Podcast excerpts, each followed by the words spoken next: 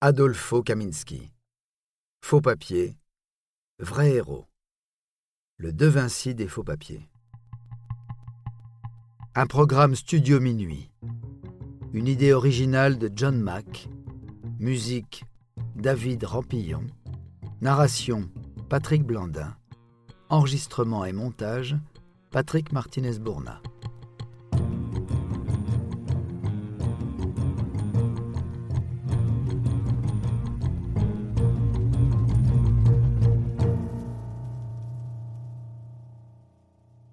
Pendant la Seconde Guerre mondiale et durant 30 ans, Adolfo Kaminski, né en Argentine le 1er octobre 1925, est faussaire.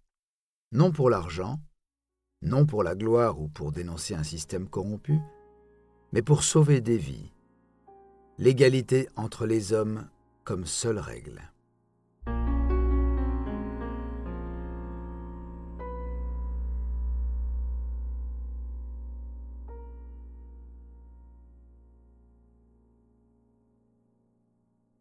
Adolfo Kaminski est issu de parents juifs russes qui furent d'abord forcés à l'exil en Argentine suite à la publication par le tsar Nicolas II de Russie du manifeste d'octobre 1905. Les pogroms le poussent jusqu'à Marseille, où il se croit en sécurité. Mais ils ont été chassés en tant que rouges après la révolution russe de 1917. Arrivés en Turquie, près d'Istanbul, ils survivent dans une extrême misère. C'est là que naîtra Adolfo, marqué à jamais par l'idée qu'un morceau de papier donne toute sa valeur à un homme aux yeux des autres. Dans une interview accordée à Assina Meshaï en 2017, il explique qu'il comprend ces années-là que les papiers d'identité donnent le droit d'avoir des droits. La famille parvient à s'établir à Vire, dans le Calvados, en 1932. Il raconte Le jour de ma première rentrée scolaire en Normandie, mon père m'a dit Surtout, tu dis bien que tu es argentin, pas juif. Moi, j'ai écrit juif, j'ai confondu. Et pourtant, j'allais au catéchisme. J'étais un juif qui ne savait rien du judaïsme. Ils touchent à l'imprimerie à l'école en publiant leurs fanzines avec du matériel récupéré. Adolfo est passionné de peinture, mais le niveau social de ses parents l'empêche de poursuivre dans cette voie. Il doit travailler quelque temps à l'usine d'abord, puis il se fait embaucher en tant qu'apprenti dans une teinturerie grâce à son goût pour l'encre, la chimie et les couleurs. Son patron, ingénieur chimiste, lui a transmis ses connaissances et son amour des expériences chimiques. La guerre éclate un an plus tard. Sa mère meurt dans des conditions mystérieuses, près de la gare en allant prévenir son frère qu'il était démasqué. En 1942, Adolfo est arrêté avec son père, sa sœur et ses frères. Dans le train en partance pour les camps, Paul Kaminski, l'aîné de la fratrie, écrit des lettres au consul d'Argentine pour réclamer sa protection en raison de leur citoyenneté. Il prend soin d'y inscrire chacun de leurs noms. Il jette par la fenêtre de nombreuses copies de ces lettres en espérant que l'une d'entre elles soit ramassée et finisse par arriver à destination. La leur est Drancy. Ils sont triés, les uns pour travailler, les autres déportés pour les chambres à gaz ou les expériences médicales. Les Kaminski sont gardés au camp par le directeur Alois Brunner. Trois mois après leur internement, le gouvernement argentin intervient miraculeusement. La famille est libérée et lâchée dans Paris sans rien d'autre que leur vie sauve soumis aux lois antisémites.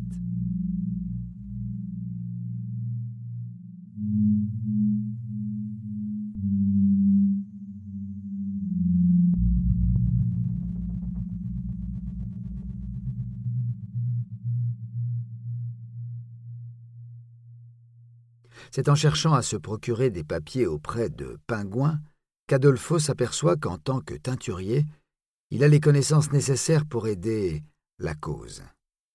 Blanchir ou noircir un tissu n'est pas si éloigné que de mettre ou enlever de l'encre sur du papier. Quand on lui demande s'il sait effacer de l'encre indélébile, il répond qu'il n'existe aucune encre indélébile. C'est ainsi que la résistance va trouver en lui celui qui invente le procédé pour enlever le bleu Waterman, celui qui recouvre les documents d'identité de l'époque. Même les enfants, dès leur naissance, possédaient une carte d'alimentation avec le tampon juif en rouge. Adolfo Kaminski devient Julien Keller et intègre le laboratoire clandestin du 17 rue des Saints-Pères. Les vapeurs toxiques qui en émanent engourdissent le résistant d'à peine 18 ans. Il fabrique également une centrifugeuse avec une roue de bicyclette, des tampons, de la sérigraphie. En arrivant, Adolfo révolutionne les méthodes de fabrication des faux.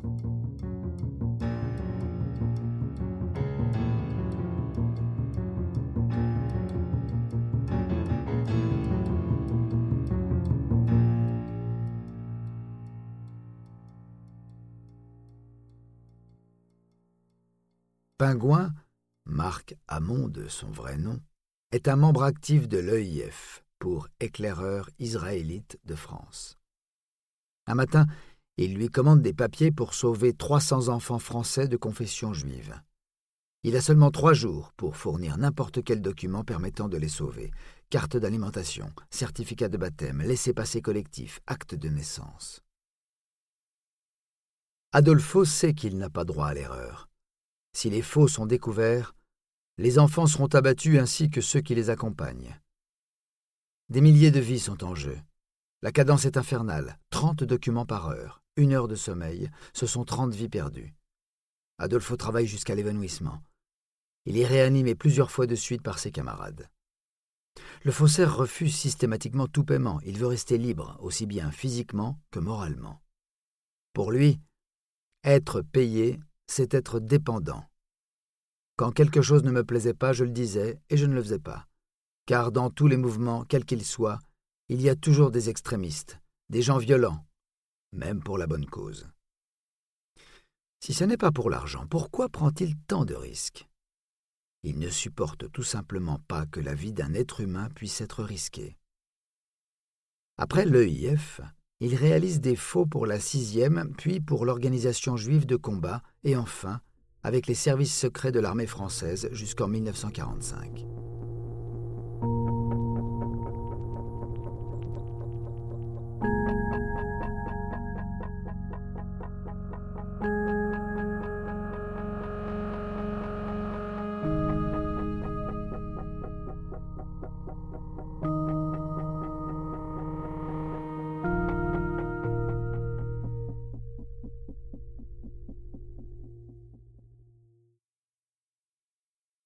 La guerre, il devient officiellement photographe pour les studios Harcourt et de grands décorateurs de cinéma.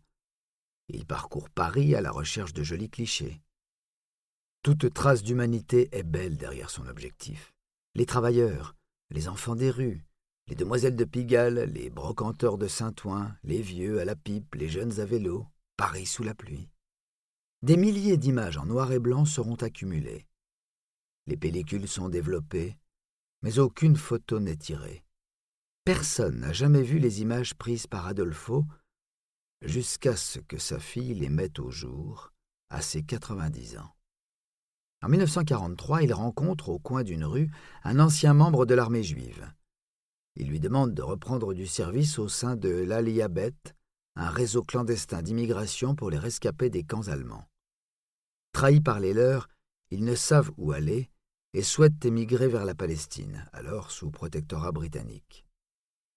Plus tard, il continue de défendre la cause des persécutés ou opprimés en fabriquant des faux papiers pendant l'apartheid de l'Afrique du Sud, la dictature des colonels de Grèce ou pour le Chili sous le commandement du général Pinochet, l'Argentine, le Salvador.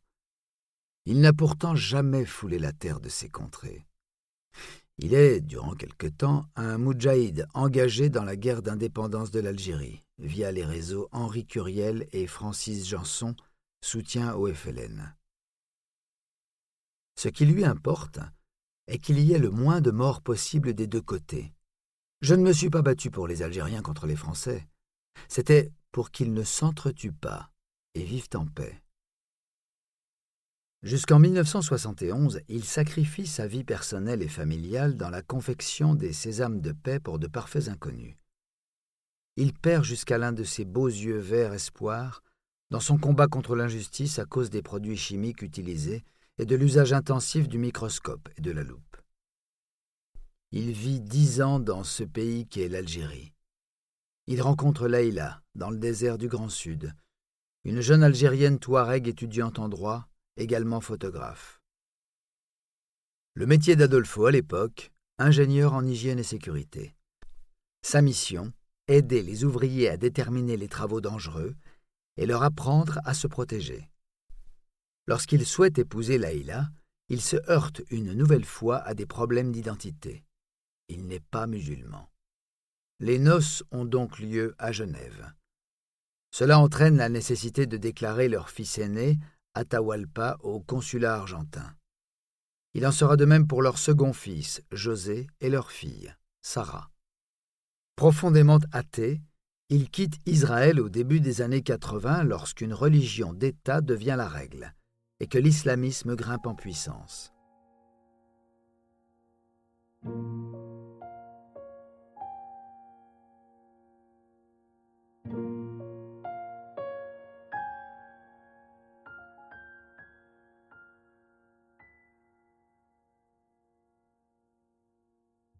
Le couple décide de revenir en France, toujours sans papiers officiels. Ils se retrouvent avec leur famille moitié argentine, moitié algérienne, mais pas française. Pour éviter une expulsion, c'est seulement à ce moment-là qu'Adolfo fait valoir ses services rendus et obtient la nationalité française. Il est décoré de la médaille de la Résistance et de la croix du combattant volontaire de la Résistance. Il trouve un emploi d'éducateur de rue pour les jeunes dans le 94 près de Thiers. Profondément humble, il a tué son passé à ses enfants. Si bien qu'ils n'ont compris qu'à l'âge adulte les actes de bravoure dont Adolfo Kaminski a fait preuve. Au cours de nombreux entretiens, sa fille, Sarah, a recueilli sa vie de clandestinité. Elle en a fait un livre, publié en 2009. Ce héros de guerre pour la paix entame une nouvelle carrière d'artiste photographe avec une première exposition de 70 photos. Il a alors 92 ans. D'autres expositions ont eu lieu, d'autres encore sont programmées. Il reste beaucoup d'images à découvrir.